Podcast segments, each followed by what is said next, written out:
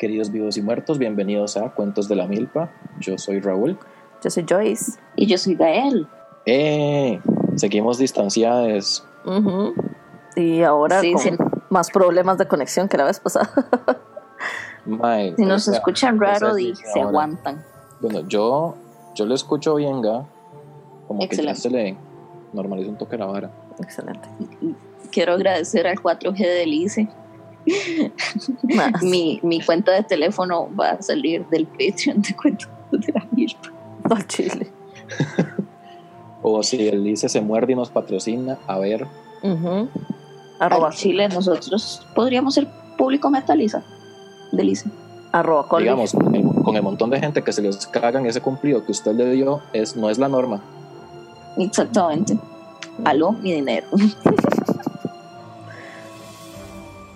Pero sí, el caso es que, bueno, nada más para dar un poquito de contexto, eh, hemos intentado grabar en Discord, en Skype, y ahora estamos en Zoom. Porque Vamos a pasar es muy por todo. difícil. Sí, o sea, ha sido una vara que yo he dicho, madre, no debería ser tan difícil. O sea, estamos en pleno siglo XXI, estamos en el 2020, más. Internet debería ser gratis y potente y bonito para todo el mundo porque es una necesidad, como el telefonito. Tal cual. Ujú, Pero así bueno. es. El Y telefonito que es en una el fondo necesidad. como, no. Uy, mae, qué oscuro. O sea, me han pasado varias personas ya mm, este, teorías de conspiración de, eh, de Bill Gates con, Y se está cayendo un episodio de Bill Gates. sí, con el 5G y todas estas cuestiones de las vacunas Ay, contra el COVID. Yo no lo haría hasta que pase ya toda esta cuestión, porque pues, dependiendo de lo que uno diga, la gente va a decir si me vacuno o no me vacuno. o qué. Y a mí esa vara me parece como demasiado delicada, pero solamente quiero que sepan que esta información me llegó y no sé qué pensar al respecto porque es muy ridículo. Eso es lo Bueno, único que voy a decir. Los anti-vaxxers nunca han sido como gente con la que uno pueda mm, reaccionar, mm, ¿verdad? Sí, la verdad, yo creo que esa vara de Bill Gates, yo creo que aquella lo estaba hablando. Es que, a ver, lo que yo leí era que este Bill Gates se había, eh, se había De hecho, juntado sí. Con no- esta, no dije nada. con esta mae, María, eh, es una artista como rusa, eslava. Ah, la abuela de, de los, de los de los que cuando Trump, eh, que también asociaron con Trump, a esa abuela. Creo, no sé. La cuestión. Que, ajá, que cuando pasó todo lo de que Trump salió enredado con los rusos, con los Wikileaks y etcétera, Ujú. eh, salió a relucir que esa Mae siempre era como era una abuela famosa que supuestamente es como una espía. Esto ya es pura teoría de conspiración, que la Mae es como una espía eh, que se le mete a los políticos y está en el desayuno de, de ese gringo que hacen todos los años, como todos los millonarios y famosos. eh, y que la MA estaba envenenando la mente de Trump y, y- y que se hiciera eh, Roski y ese montón de cosas. Ese es mi, mi pedacito de, Ok, ok. de conocimiento. Yo desconozco porque lo vi por encima, porque como estoy en finales no he tenido chance de meterme como a, a averiguar sobre estas cosas, pero lo que vi también era como que este, que ella era parte de un culto satanista y que entonces eh, Bill Gates estaba haciendo estas pruebas de vacunas y adentro le metían el microchip, el famoso microchip de- de- del fin del mundo de la marca de la bestia. Y Ajá, que era... 666TM. Ajá, Oh, sí. por Dios, estamos volviendo a hablar de eso. Ajá. Como si fuera el Satanic Pánico otra vez. Exactamente. Y, Que- y que, que era tecnología 5G. Entonces hay gente en el mundo que está botando las, las antenas de 5G porque eso de alguna manera va a controlar nuestras mentes. Por como medio de una persona vacuna. que sabe de redes, lo único que puedo decir es que los tubos de internet así no funcionan. El internet no funciona así. No, Ah. son tubos y uno los tiene como el cilindro de gas en la casa y cuando se acaba el internet nada más los rellena. Así es como funciona. Así no funciona el 5G. Uno no le puede inyectar 5G a alguien. Oh my God. Mae, yo no sé cómo funciona esa tecnología. uno ya no sabe qué inventan, uno ya no sabe qué inventan. Bueno, ok, la cuestión es que me pasaron eso, no le he leído como a profundidad, entonces así yo les digo, de entrada me parece eh, que no tiene sentido, con todo respeto.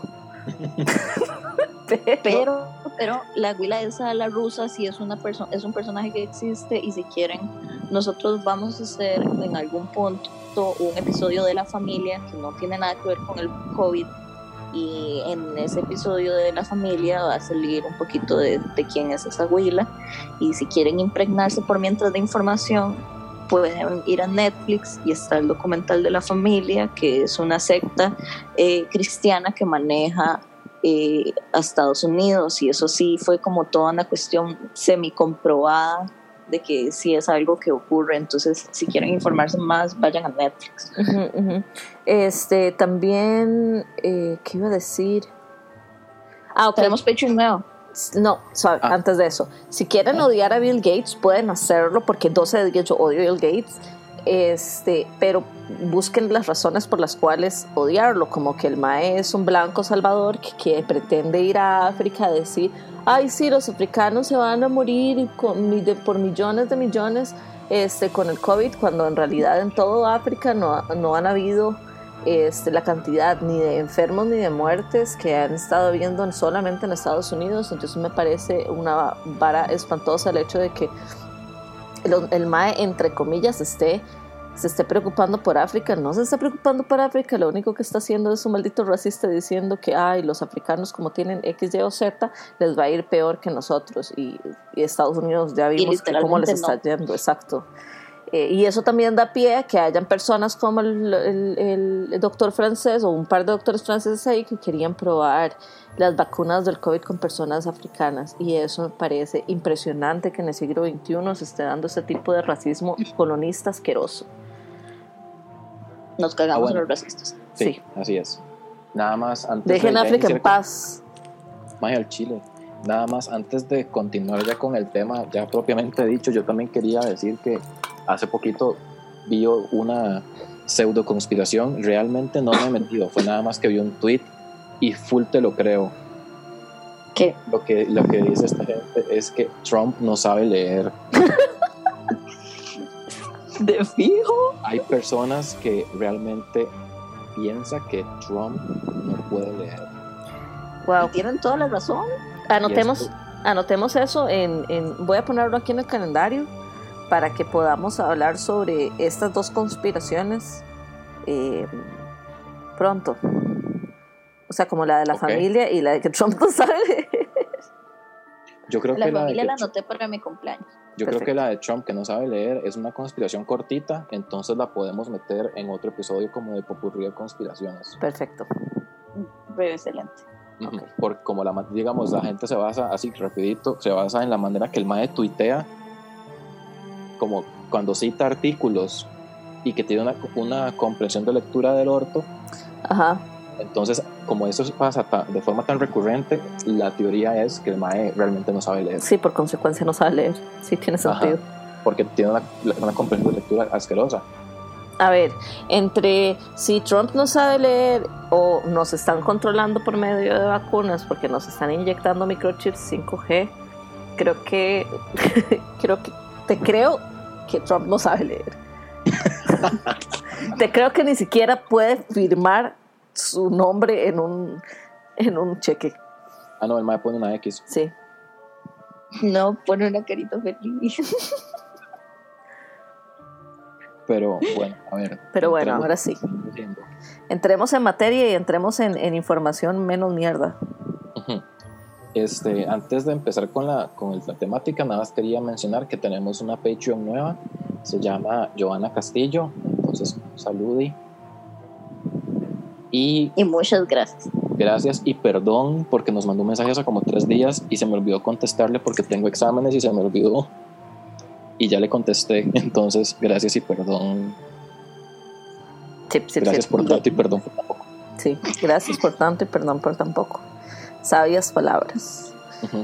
Ok, entonces, esta semana nosotros les escribimos por Instagram que nos dijeran cuáles eran las leyendas eh, latinoamericanas de lo- les elotites eh, extranjeros. Se los dijimos de extranjeros en específico porque, eh, pues, nos gustaría también enfocarnos no tanto en la parte de Costa Rica, que ya lo hemos hecho bastante, sino también darle voz a las personas que están, son de otros países y también les gustaría que sus culturas se dieran a conocer. Entonces nos llegaron varias personas, eh, tanto costarricenses como extranjeras, a darnos sus, eh, sus, eh, ¿cómo es?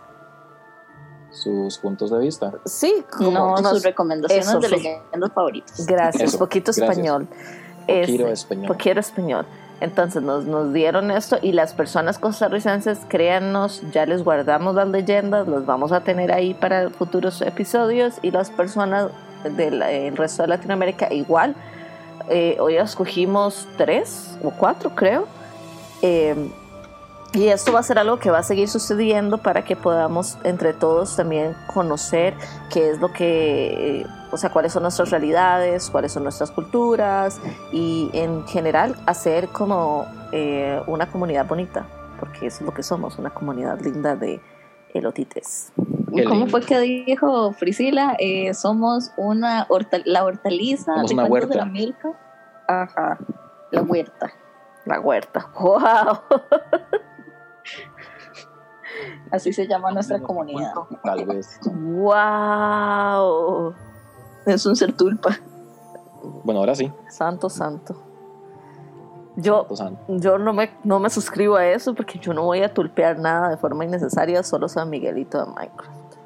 y William K. Banana. Y no, Y William K. Banana. no. ¿Ya habíamos explicado dónde había salido William K. Banana o solamente que- quedó como en uno de los, de los episodios lo- de Patreon? Yo lo había explicado, pero siempre es un buen momento para recordar que William K. Banana es un ser tulpa que estamos creando. No estamos creando ¿Qué? ningún ser tulpa. Nosotros Lo tenemos responsabilidad. Eso cree usted, Joyce. Bueno, explique quién es William K. Banana. Ok, un día este año, en enero, estábamos celebrando el cumpleaños de Ulises, mi esposo, y, Hola, Ulises. y alguien eh, estaba pe- preguntando si, no recuerdo, ok, no recuerdo bien esto, puede que eh, sea diferente la historia, pero los detalles no importan, importa el contenido. ok, entonces, este, alguien preguntó si había X cosa de comer y alguien contestó, no, no hay nada, solo hay una vil banana. Entonces, cuando dijeron es una vil banana, dijimos, si hay un Bill Banana, implica la existencia de un William Banana. Y Porque ahí Bill- empezó, porque Bill- Bill, William. Entonces, este, ahí empezó y empezamos a darle forma y empezamos a hablar sobre cuál era todo el trasfondo de William Banana y se llamaba William K. Banana porque K es por potasio.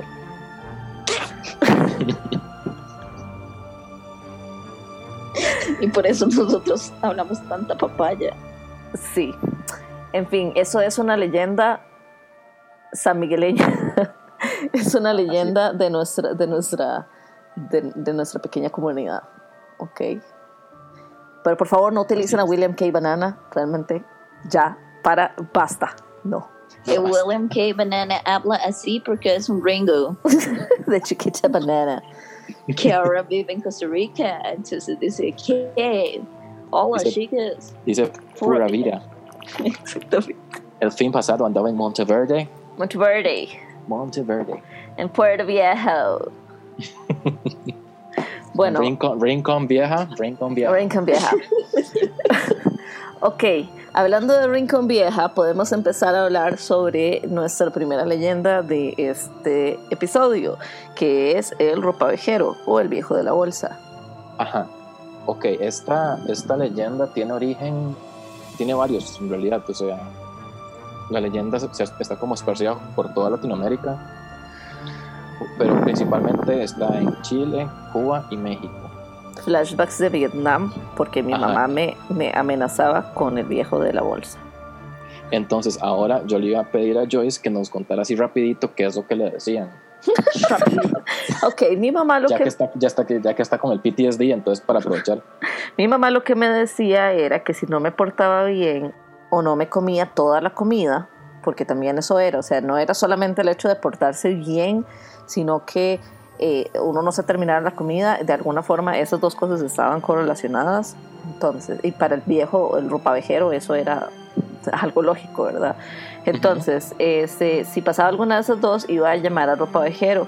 Y en ese entonces, en, en, en los noventas, era muy común ver personas eh, tocando las puertas pidiendo, pidiendo eh, víveres o pidiendo ropa o así. Entonces, eh, eso era algo que a mí me pasaba, o sea, como que yo existía nada más, era una niña ahí chileada y llegaba mi mamá y veía algo que no le gustaba, era como te va a llevar, te voy a decir que te va a llevar un ropavejero. Entonces, claro, por supuesto que era una amenaza terrible. Yo no tenía ni idea de qué era lo que iba a pasar si me llevaba el ropavejero, pero era como algo implícito, como que... Uh -huh. Que como, era algo no tuanis. Exacto, como que uno sabía que no era una buena idea que se lo llevaba el ropavejero. Ok, y eso fue cuando usted todavía estaba en Liberia, ¿verdad?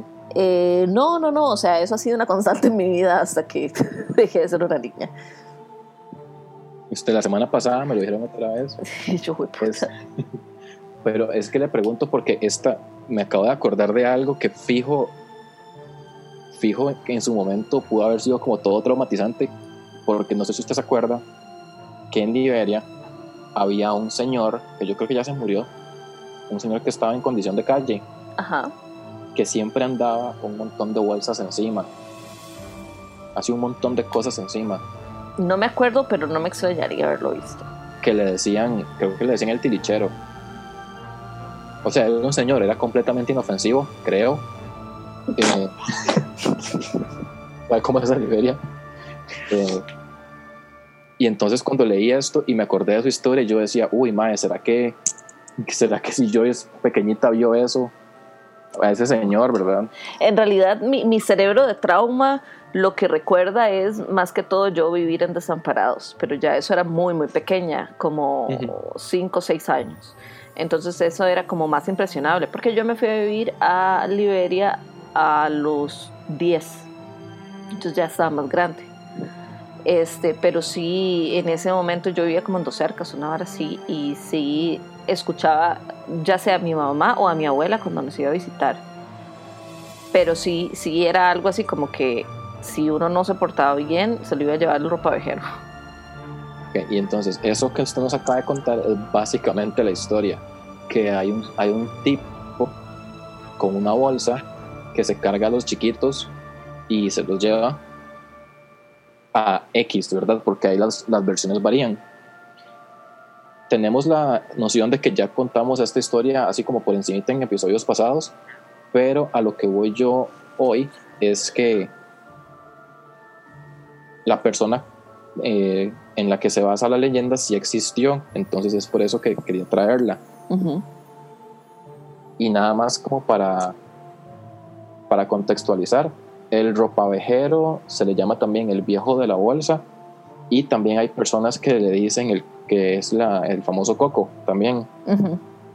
El coco sí me lo sí me lo hacían, sí me lo decían y tengo de hecho una historia eh, al respecto de eso. Mi, mi abuelita tenía antes para lavar platos se hacían pilas y una pila era eh, como este cuadrado gigante de concreto, como de un metro por metro, de eh, verdad, de, tamaño, que se llenaba de agua siempre y siempre estaba lleno de agua.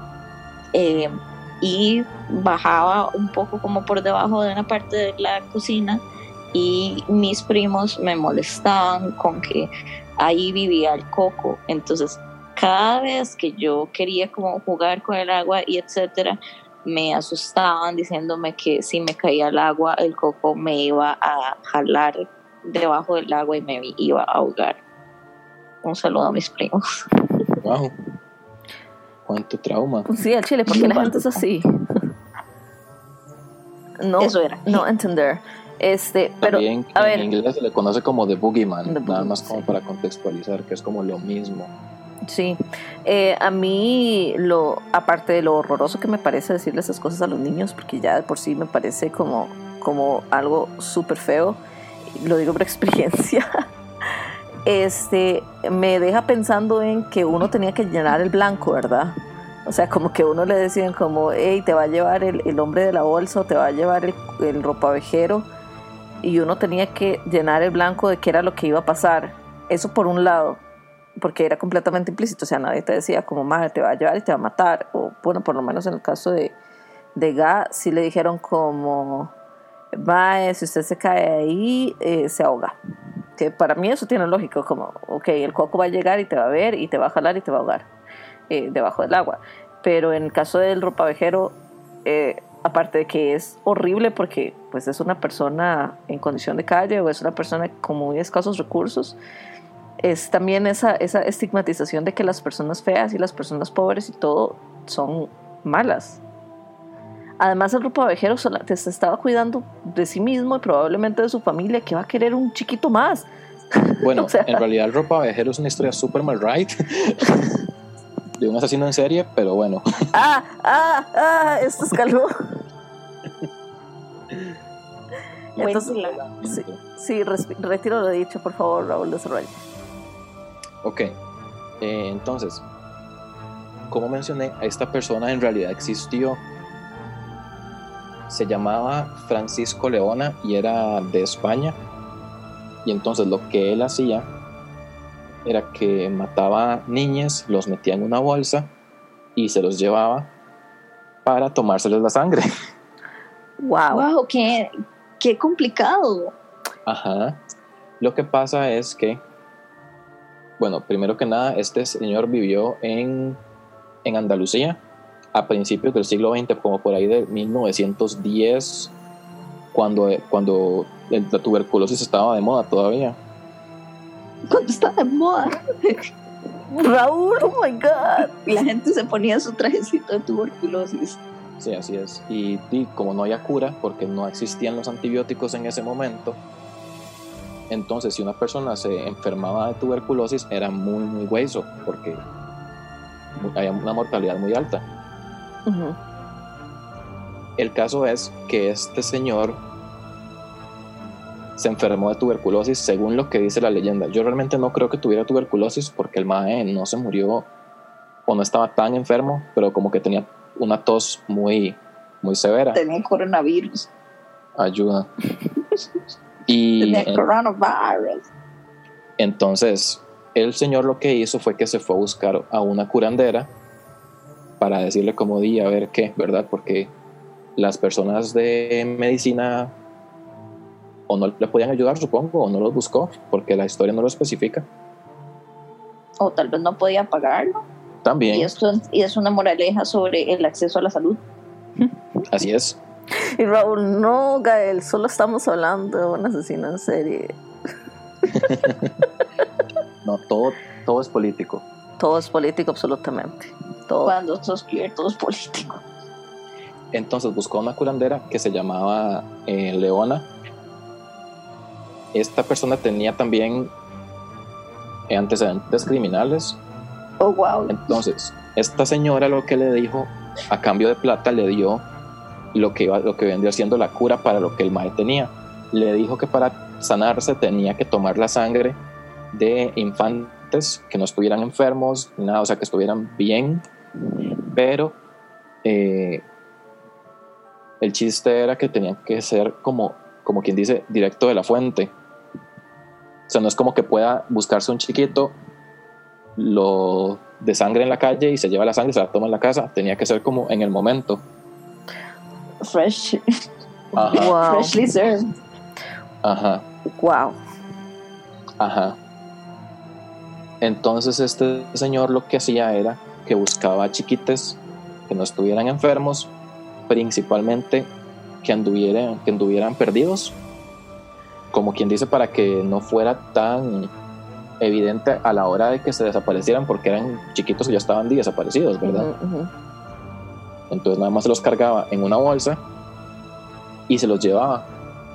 Oiga, pero pequeño paréntesis, no es por nada, pero se imagina, digamos, usted va por la calle y ve a un tipo con una bolsa y la bolsa se está retorciendo y, el, la bolsa es del tamaño de un chiquito y, y, uno no va a decir nada. Igual el chiquito de fijo está gritando, o sea, ¿qué? Probablemente. Como la gente nada más dijo, dice. No lo sé. Era del siglo XX. Ok, bueno, sigue. Entonces, bueno, el caso es que tenía que tomarse la sangre, así como recién salida. Y, y sí, entonces lo raptaba. El chiquito no, nadie se daba cuenta, etc. Y el hijo de la curandera, que se llamaba Julio Hernández, le ayudaba a este señor a cometer el, el entre comillas, ritual TM entonces, eh, lo que dicen, lo que estuve investigando es que el 28 de junio de 1910, Leona y Julio, la curandera y el hijo, secuestraron a un chiquito que se llamaba Bernardo González, de 7 años. Se había perdido. Entonces lo agarró, lo metió en un saco y fue a avisarle a este señor Ortega. Bueno, yo creo que no dije el apellido, ¿verdad? Francisco. Francisco Ortega y le fue a avisar, ¿verdad? Que ya tenía, que tenía un chiquito, le fue a avisar, etcétera. Se reunieron en una casa abandonada, sacaron del saco al chiquito, que estaba aturdido, lo pusieron en una mesa, le hicieron un corte, según lo que dicen, a nivel de la axila, y se extrajo la sangre y la pusieron en un vaso. Se tomó la sangre del chiquito, que estaba consciente, por cierto. Ah, qué feo. Ah, así es. Un puro mal right. Entonces, como el chiquito estaba pegando gritos, entonces el hijo de la curandera le pegó con una piedra en la cabeza. Ay. Ajá. Y también usaron la grasa del chiquito para darle comer al, a este señor Ortega, todo con tal de, de curarle. Wow. ¿Verdad? Grasa de chiquito. Ajá. Perdón, se lo puedo decir. Ah. Ir ok. Después de, esta, después de este evento, lo que pasó fue que se llevaron al chiquito, al cadáver ya, ¿verdad? Y lo taparon con hierbas y piedras, pero no lo enterraron en un lugar que se conocía como las Posicas. Y fue a partir de aquí, uy, santísimo. es que no, me acaba de llegar un mensaje de WhatsApp, eso no se escuchó, ¿verdad? No. No. Ah, ok. Este, ok, entonces le llevaron. Lo llevaron a este lugar y lo dejaron ahí, pero no lo enterraron. Entonces fue por esto que lograron eventualmente agarrarlo. Resulta que la curandera Leona le había prometido a Julio un porcentaje por el secuestro del chiquito. Sin embargo, no le pagó, a pesar de que era el hijo, ¿verdad?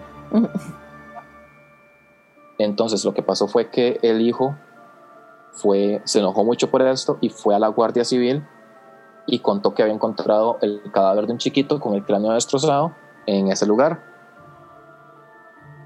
Entonces como ya habían rumores de que la curandera era responsable de varios asesinatos de chiquitos, la policía la arrestó como la principal sospechosa del crimen, pero ella culpó a Julio por estar detrás de, todo esto.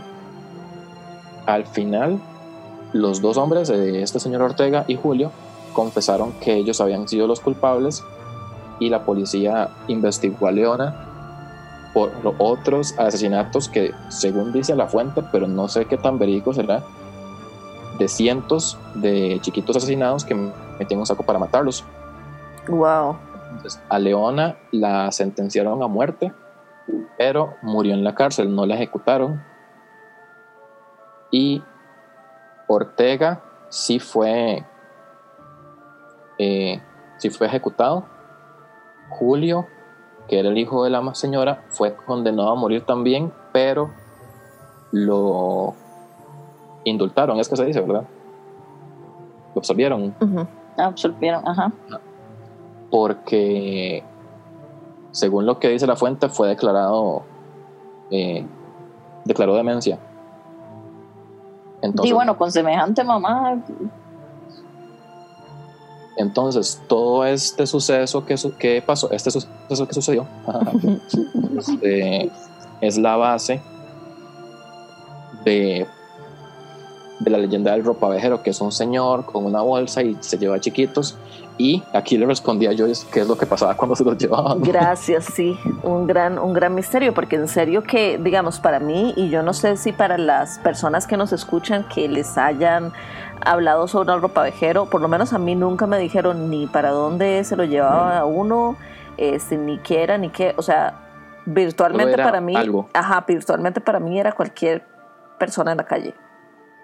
Aunque usted sabe que yo creo que eso, el hecho de no decirle, más bien alimenta el miedo. Porque si le dicen se lo va a llevar, uno se va a imaginar lo peor imaginable que no pueda conseguir, ¿verdad? Exacto. Sí, eh, hay dicho eso, también si, le hubieran dicho a usted lo que realmente pasaba si se la llevaba el ropa vejero, también estaba bastante traumatizante. Sí, mira, yo no creo que morirme, o sea, que haya algo peor que eso, ¿verdad? Y yo como, jeje, hay un montón de cosas peores, pero no vayamos ahí. Sí, yo estoy hablando específicamente de esto, Gael, a ver. Yo, sí, yo estoy hablando específicamente de este tipo de muerte. Exacto. Sí, sí, la verdad es que, que te coman, no, que, bueno, que, que, te saquen tu sangre y te coman. Ajá, y luego que utilizan tu grasa para alimentar a un mamerto. Mm. Pues tampoco no. Ajá, y entonces es por eso que yo no, sé qué tanto eh, actualmente, pero en su momento se usaba la figura del ropavejero para principalmente que los chiquitos no, no salieran a la calle tarde y también para que hicieran caso, ¿verdad? Eso, eso está mal porque, digamos, eh, hay una, hay una eh, tal vez Joyce sabe el término como es psicóloga. Eh, yo no me acuerdo en este momento del término, aunque, aunque es una hora de pedagogía, pero es como cuando uno no le explica las consecuencias de las cosas a los chiquitos, nada más les amenaza o les dice cosas como, por ejemplo, eh, ¿qué te digo? Si un chiquito está jugando y está haciendo mucho desmadre y sus, papás le dicen como, siga así para que vea lo que pasa, eso es como una contradicción directa en la mente del chiquito. Entonces, eh, este tipo de situaciones como no explicarle a las niñas eh, las consecuencias de sus propias acciones, al final lo único que crea es un montón de inseguridad en las niñas porque no saben qué esperar. Entonces, si tenemos elotites que son papás o mamás o en general cuidan de algún menor de edad, por favor, las niñas siempre hacen preguntas. Toda pregunta que un niño o una niña vaya a hacer es porque son capaces de son capaces de entenderla. Ellos nunca van a preguntar nada que no sean capaces de entender. Entonces, para que aprendan a responder y de hacer directos con sus hijos. Ese, ese es mi consejo del día de hoy. Muchas gracias. qué lindo. Qué, Y sí, esa fue la leyenda que escogí para esta semana. Fue un puro mal ride. Wow. Puro mal ride, sí. Puro mal ride. Ok. Yo tengo ah, un, un, mito, una leyenda que es más bonita. O sea que, por dicha. La de Joyce es bonita. Sí. Porque es fantástica. Porque las leyendas, lamentablemente las que no me gustan son las que son de, de personas reales. Pero fantasía, todo bien. Y ok, aquí te traemos este contenido variado. Exacto. Entonces, a ver, eh, voy a hablar sobre una leyenda mapuche que es de los pueblos originarios en Chile o algunos pueblos originarios en Chile, este, acerca de eh, Tren Tren Bilú y Kai Kai Bilú.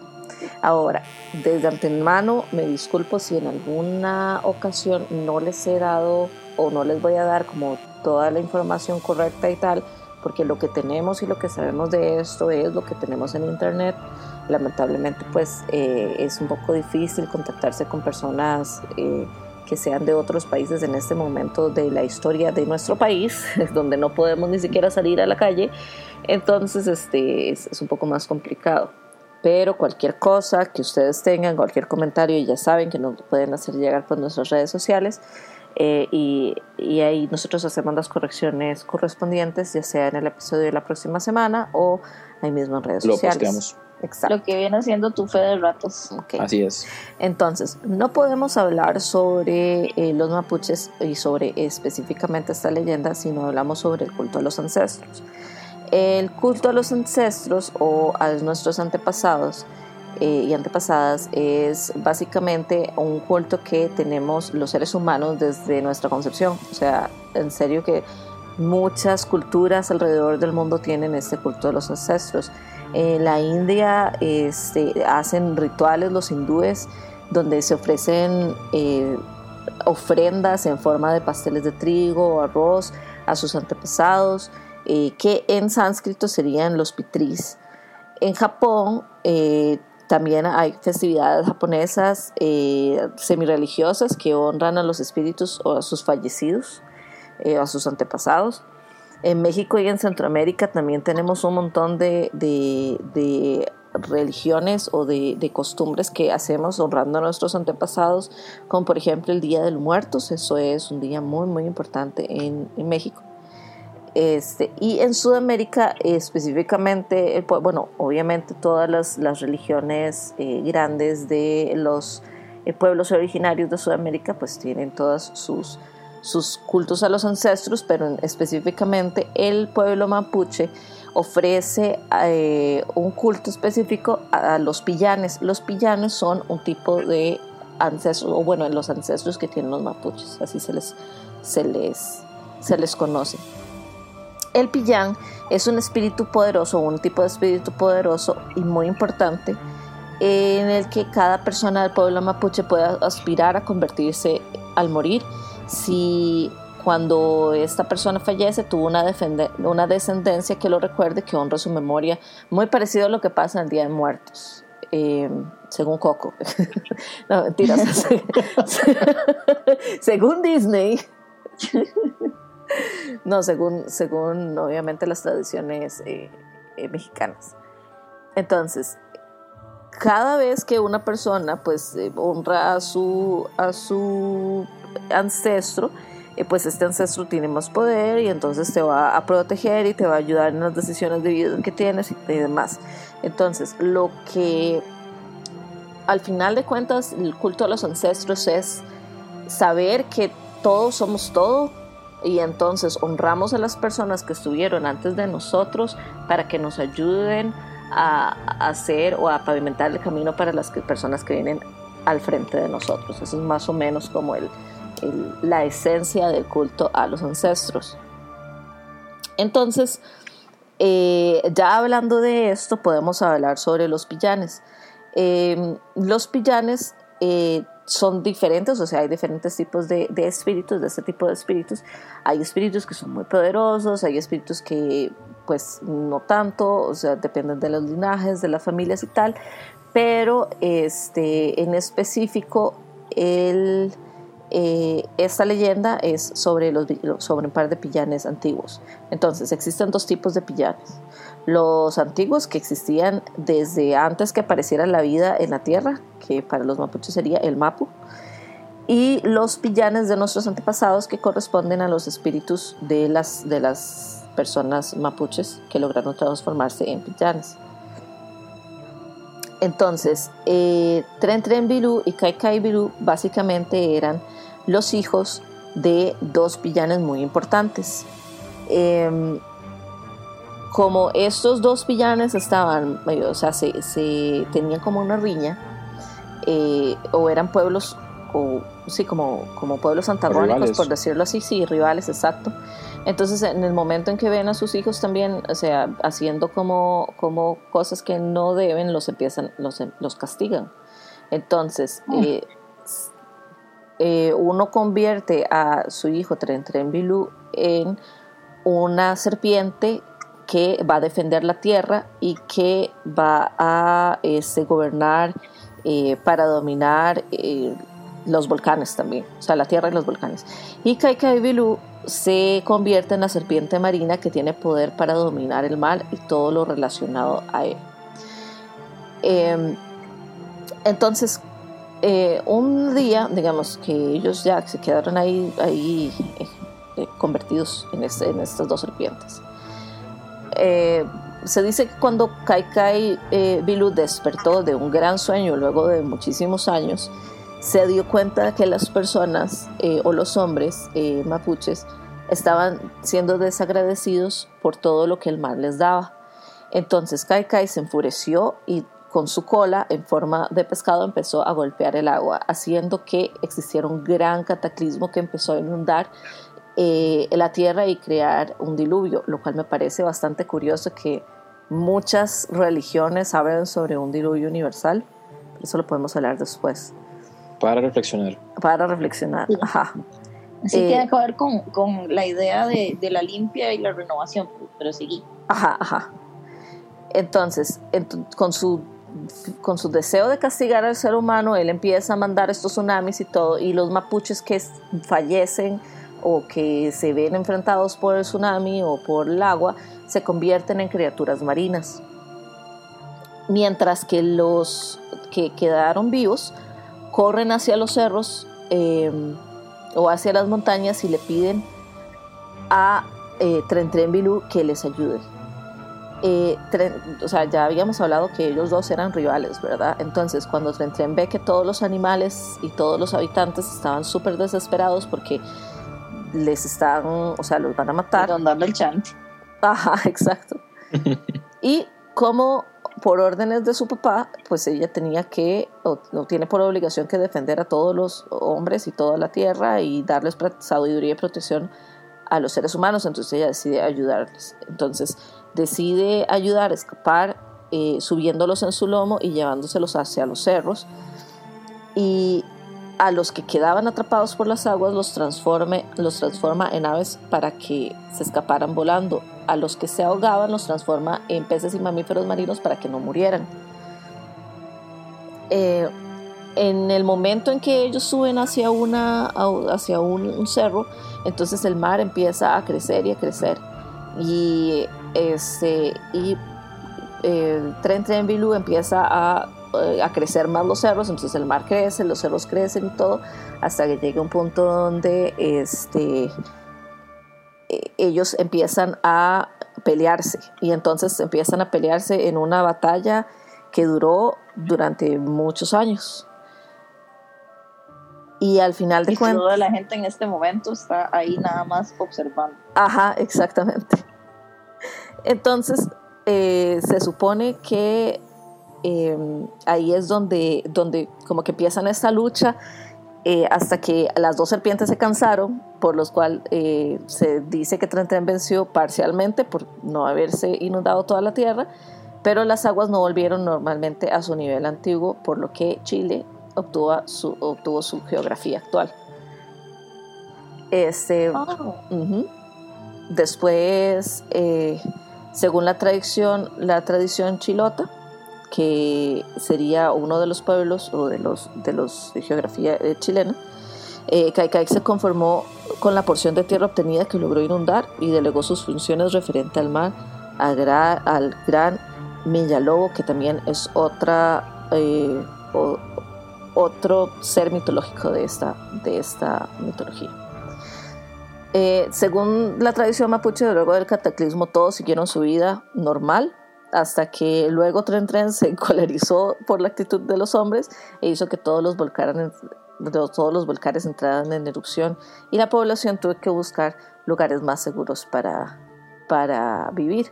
Desde ese momento Tren Tren se continuó manifestando mediante temblores y terremotos y erupciones volcánicas, mientras que Kai Kai causa los maremotos e inundaciones cuando se, vuelve, se revuelve en medio de su sueño.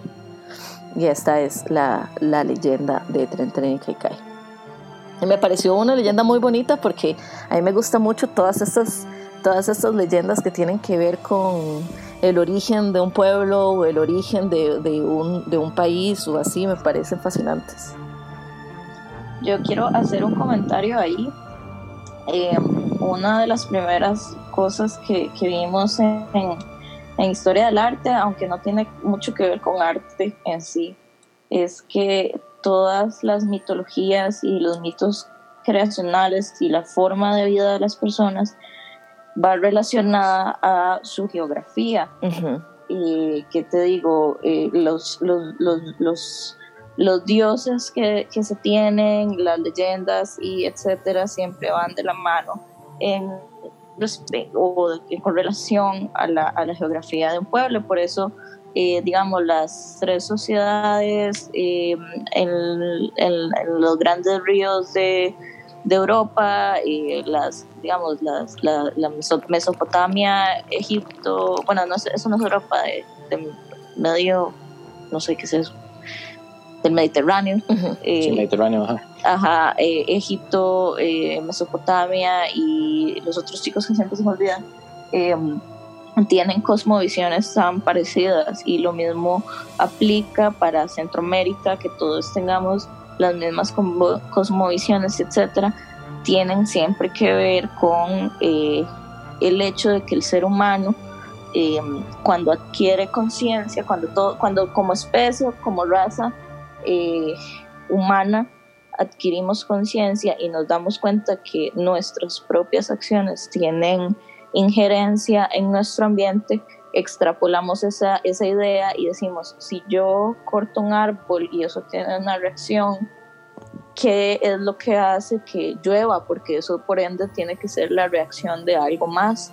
Entonces, de ahí que las mitologías y las formas de ver de nuestra vida tengan que ver con la naturaleza, porque empezamos a decir, bueno, si tengo este tipo de vegetación, qué clase de criatura parecida a mí eh, creó esta vegetación y creó las cosas que me rodean. Entonces, como hay para que para una gotita de, pensamiento. Sí, a mí me parece muy interesante porque precisamente el culto a los ancestros me llama mucho la atención porque muchas veces, eh, y eso tiene que ver totalmente con la cultura que se nos ha robado, o sea, nosotros se nos ha arrebatado completamente nuestra cultura y se nos ha vendido o se nos ha reemplazado por cultura que no tiene nada que ver con la de nosotros, o sea, nosotros no somos europeos, o sea, si ustedes creen todavía que tienen, que, ay, es que mi, mi, mi tío o mi abuelo o mi bisabuelo era de Europa, no, o sea, nosotros realmente no somos europeos, a menos pues que en serio sí sean europeos, pero no, o sea, yo estoy hablando así como en general. Tener, o sea, tener ancestros que hayan sido de Europa no implica que uno tenga ese tipo de exposición a la cultura. Exactamente. Porque digamos, o sea, yo soy de apellido Montano, ¿verdad? Como la Pacha.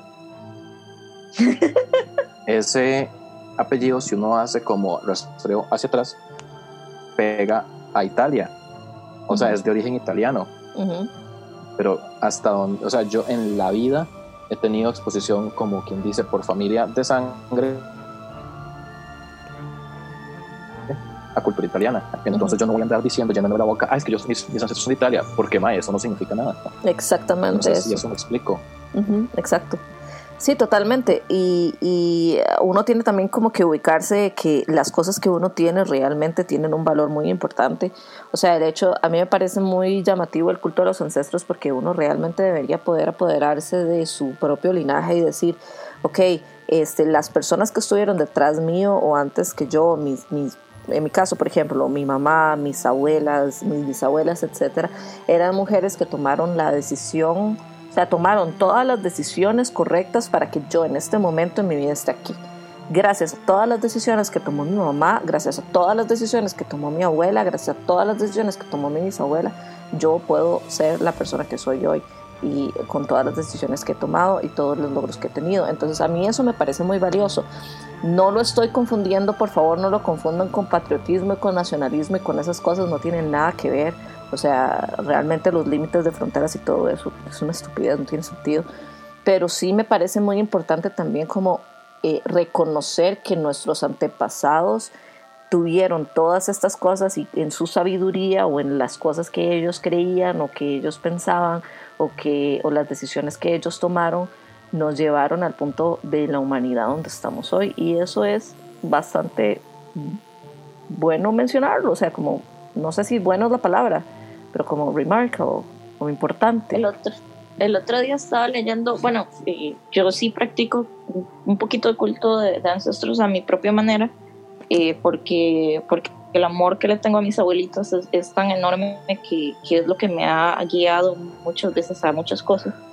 Em, pero estaba leyendo como que muchas veces, aún, las equivocaciones de nuestros ancestros, eh, si, si ustedes creen en estas cosas, ellos y ellas y ellas no quieren que uno las repita y quieren guiarnos y más bien compartir de su propia experiencia. Eh, pues para que uno no, no, no, la cague como ellos cuando eran humanos. Entonces, si quieren meterse en, en este ride tan bonito que es el culto de los ancestros eh, y creen en estas cosas, les incito a hacerlo porque viene desde una perspectiva de aprender de los errores que nuestras familias han cometido y crecer a partir de ellos y más que sentir vergüenza o venir desde un lugar de vergüenza, venir desde un lugar de cómo podemos crecer. Ajá, y de cómo te entiendo. De aprendizaje. Ajá, exacto. Cómo entiendo de los errores que cometiste o de las cosas que hiciste. Porque, a ver, a ver, nosotros no, no siempre cometemos errores. O sea, eso es algo que es importante también darnos cuenta. A pesar de que los errores o las cosas negativas siempre tienen un peso mayor a las cosas positivas, sí tenemos que tener en cuenta de que nuestras decisiones, buenas o malas, que, que, o sea, qué es bueno y qué es malo, eso no tiene sentido, pero igual este, todas estas decisiones nos ayudan a enseñarnos cosas. Entonces nos ayudan que sí, qué sé yo, mi abuela eh, cuando eh, estaba adolescente hizo X, Y, Z, yo puedo recordar qué, es, es, qué son estas cosas, puedo entender qué es el pensamiento que le llevó a tomar esas decisiones y entender cómo en mi vida esto puede influir o no puede influir, o puede ser algo negativo algo positivo. O sea, y, y a ver, más allá de eso, pensar también en todas las personas que de repente, si vamos un poquito más atrás de, mi, de mis antepasados, eh, en, dónde, en nacieron, en dónde, en empezaron, dónde empezaron a, migrar o a, hacer estos peregrinajes o a, o eh, crecer. Eh, si tienen el acceso, obviamente, porque no todas las personas tenemos acceso a esta información, pero también saber como, oh, mira, de repente yo no era de San José solamente, yo no era de la capital solamente, tal vez mis antepasados venían de alguna provincia donde se hacía esto y esto y esto, eh, y tal vez esto pueda explicar también mejor como el trasfondo de las decisiones que ellos tomaron en ese momento. Sí, para tener un poquito de memoria histórica también. Ajá. Entonces, sí, 12 de 10, para mí el culto de los ancestros es una hora sumamente importante. Independientemente si ustedes creen o no creen que existan como espíritus o tal. O sea, si, si ustedes no creen en las cosas esotéricas y dicen, ok, yo no creo honestamente que en el espíritu de nadie me esté vigilando, todo bien, solamente el hecho de que ustedes entiendan que hay una historia ahí que puede repetirse, ya eso es honrar y hacer un culto a tus ancestros. Solamente el hecho de saber, ok, mis antepasados hicieron tales cosas y yo ahorita lo estoy tomando como una lección, ya eso es. Y ya si más allá uno quiere poner las ofrendas o quiere eh, pensar que ellos realmente están ahí y nos están observando y son, son espíritus que nos están ayudando a tomar las diferentes decisiones, eso es una, un pensamiento de cada persona porque cada espiritualidad es diferente y todas las personas pues expresamos estas, estas varas de diferente forma. Exactamente. Al final, eh, y nosotros siempre, siempre hacemos chistes de, lo que sea, pero, pero independientemente de eso, al final ustedes son los que tienen control de su vida y lo que más resuene en ustedes creer, váyanse a eso. O sea, no hay ninguna vergüenza en, en creer en, este tipo de cosas y, sanar nuestras propias heridas generacionales y crecer y, y crecer a partir de ahí. Exacto. Qué lindo. Qué wholesome. Bueno. Sí, es que, es que o sea, la, la importancia va más allá de si es espiritual o no. exacto. Es algo que, que no está de más saber, o sea, porque al final uno puede que descubra E igual, digamos, la espiritualidad para ciertas personas es espiritualidad, para otras personas es autorrealización y las dos están bien. Ajá, exactamente. Ahí no hay pérdida. Exacto. Ganar, ganar. Así es. Ok, entonces eh, ya para tal vez no sé si es la última si es la última historia o qué, pero eh, yo les traigo la leyenda del sombrerón. El sombrerón también lo sugirieron, les lo quites por Instagram, pero en realidad la razón por la cual yo escogí esta leyenda es porque hay una canción que es una de mis canciones favoritas de la cantante Gaby Moreno. Eh, un saludo, eh, sí, de pura casualidad, eh, ella llegar a escuchar este episodio. Gaby, te amo, sos perfecta, preciosa, increíble, te vi en concierto y me enamoré. Ok.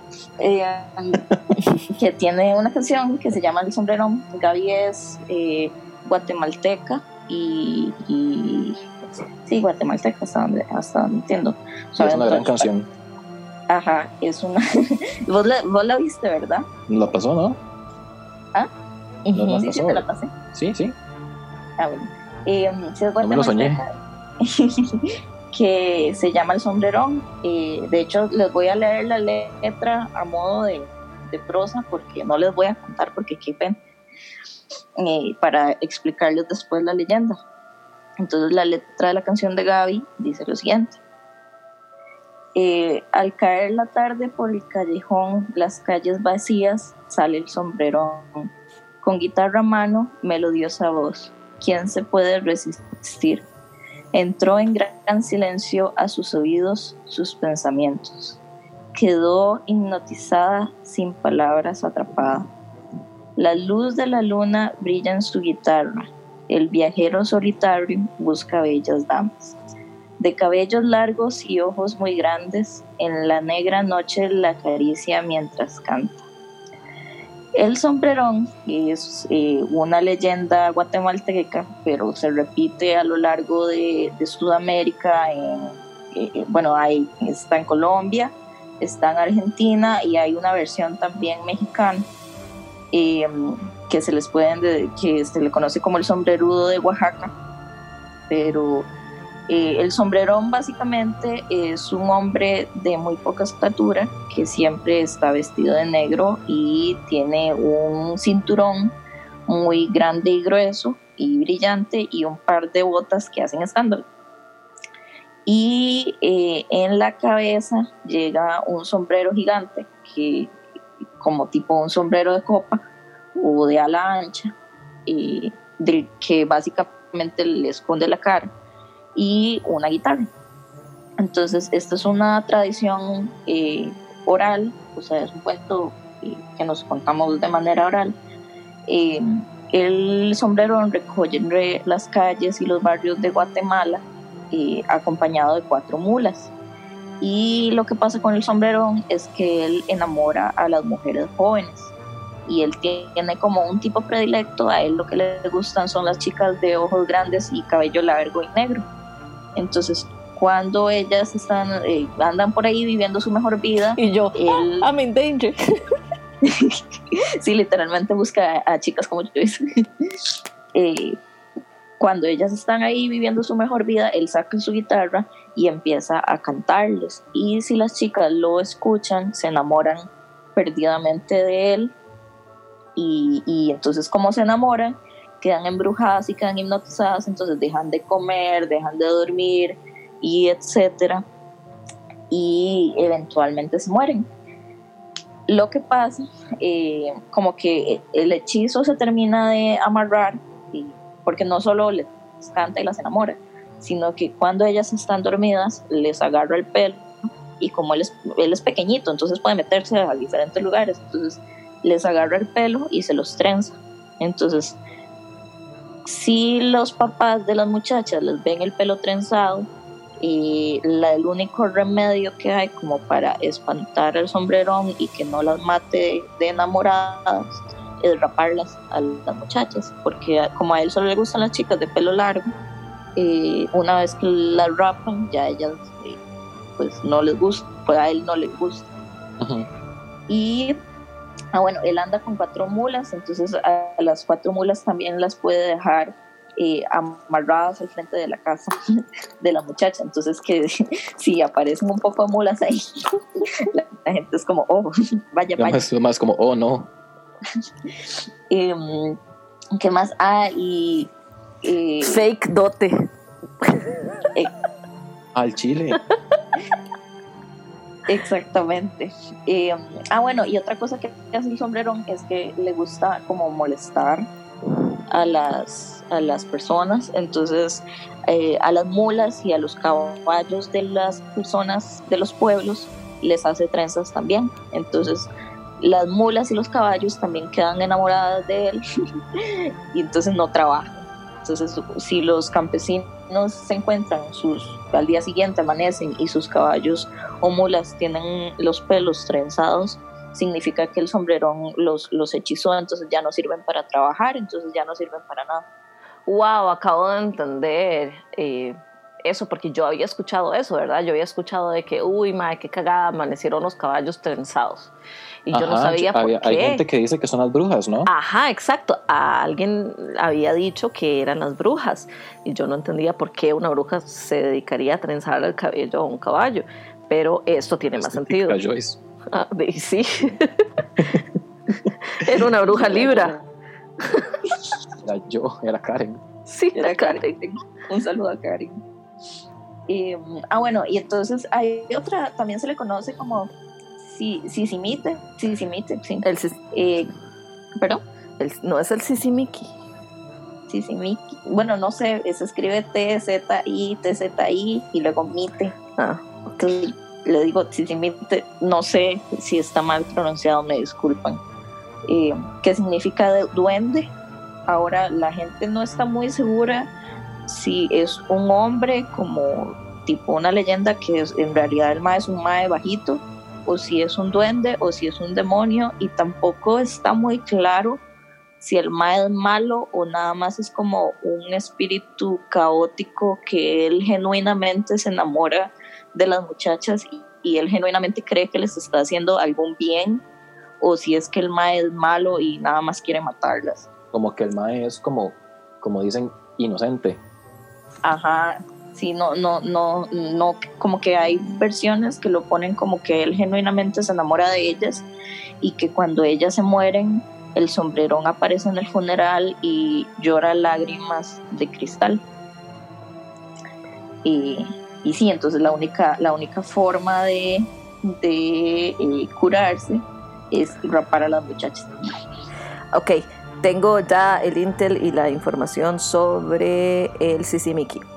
Entonces, eh, sí, el sisimiki y el sombrerón son un tipo, y el sisimiki, que fue el que acabas de decir, son como tipos de demonios muy, muy similares, solamente que tienen diferencias específicas. Entonces, mientras el sombrerón o el eh, eh, tiene lo que nos comentabas, igual con el de los mexicas, que es el, el em, el sisimiki lo que es es un ogro con cara de hombre y cuerpo de mono que está cubierto de, de pelo y que rapta a las mujeres en su noche de bodas. Em, este es del, del, tipo de demonios, porque eh, yo no sabía, pero esto, o sea, son como, como tu demonio y los subdemonios que pertenece a este, o subleyenda, leyenda y subleyenda. Es, tu taxonomía. Ajá, tu taxonomía. tu variante regional. Ajá, exacto. ¿Qué son de los, de los demonios que pueden volver las patas al revés para que las personas no sepan de dónde están yendo, como la tule vieja? como María Inés. Exacto, como María Inés de las patas al revés. Entonces, es la diputada, por cierto. Same energy. Entonces, el Sisimiki es de origen indígena y está más arraigada en Guanacaste y la zona norte. Eh, esto es más que todo eh, en Costa Rica. Ajá, en Costa Rica, pero también hay en el área amazónica. ¿verdad? Eh, y es precisamente es esto, es el tipo de, de, ente que está obsesionado con las mujeres, que tiene facciones desagradables este, y, las, y, las rapta o las, las, las, las engatusa. eh, las engaña. Entonces, sí tienen, o sea, como que están conectados. Ok. Em, Interesante. interesante. Frijos son como primos, Ajá, como primi que primillo. sí. Am, y hay como una forma también, eh, para volver al sombrerón, hay una forma de saber si, si el mae apareció y está eh, jodiendo a sus hijas más allá de, de si les hace trenzas. Y es que eh, cerca de, digamos, en un balcón de la casa o en los establos, un lugar como donde le pegue la luz de la luna, eh, se pone una silla y una mesa de pino y se, les, y se le pone una botella de, de aguardiente y una guitarra en una noche de luna llena. Y toda la casa tiene que estar en silencio. Si empieza a sonar la guitarra es porque el sombrerón se sentó ahí a, a tocar música y entonces hay que rapar a todo el mundo. Ayuda. Wow. Exactamente. Pero, y como... Ajá. a ver, pero eso no es más bien como una invitación a que el sombrerón llegue para reflexionar. Pues también, ¿verdad? O sea, me parece una falta de respeto. Se imagina llegar a su show, a un lugar y ver toda esa y todo ese montón de cosas para usted y nada más era para engañarlo. Ujú, Ya, qué mal ride. ujú. Tal vez el man ni siquiera estaba, estaba con, con, con la hija en ese entonces de esta persona.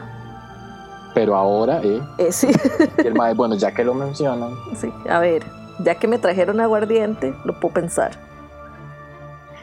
Eh, y hablando un poquito de las variantes del, de- del sombrerón, en Colombia se le conoce como el jinete negro y es como la misma descripción, pero en vez de, en vez de buscar muchachas, lo que hace es como buscar a, a los borrachos y a los tramposos y como a todos los, los hombres que están como en malos pasos, por así decirlo.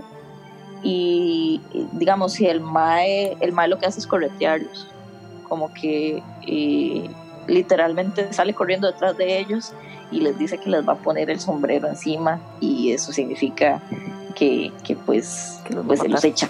Wow. yo eso no fue mismo para algo. no sé.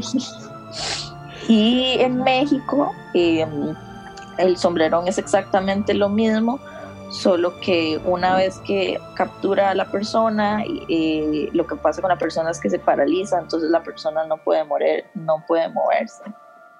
Eh, y, y entonces cuando eso ocurre, el sombrerón eh, se los lleva.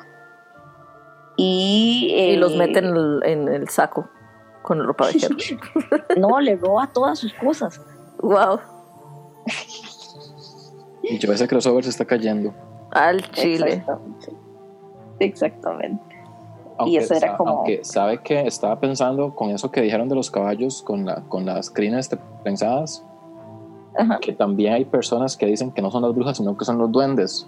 Ah, ahí está. Ah, eran los sombrerones. Eran los entonces- sombrerones. Porque sí, sí, y creo que eso de que son los duendes sí es algo como de aquí de Costa Rica, porque di, el sombrerón como tal, como concepto, ¿eh? no, Sí, yo no te lo manejo.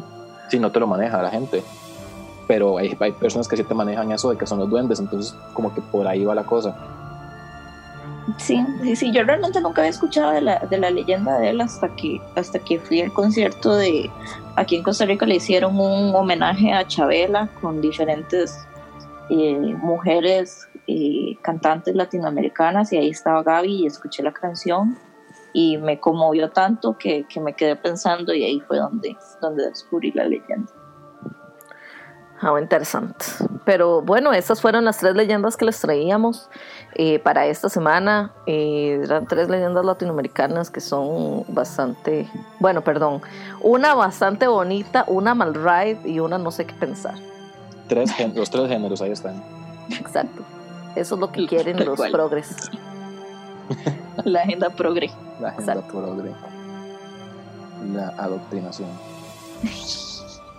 Y bueno, muchísimas gracias por llegar hasta aquí. Esperamos que el podcast les esté ayudando a pasar eh, bonita su cuarentena y sepan que apreciamos todo su apoyo eh, que nos han mostrado. Muchísimas gracias y esperamos que eh, sigan disfrutando y nos pueden contactar en nuestras redes sociales que ya saben cuáles son.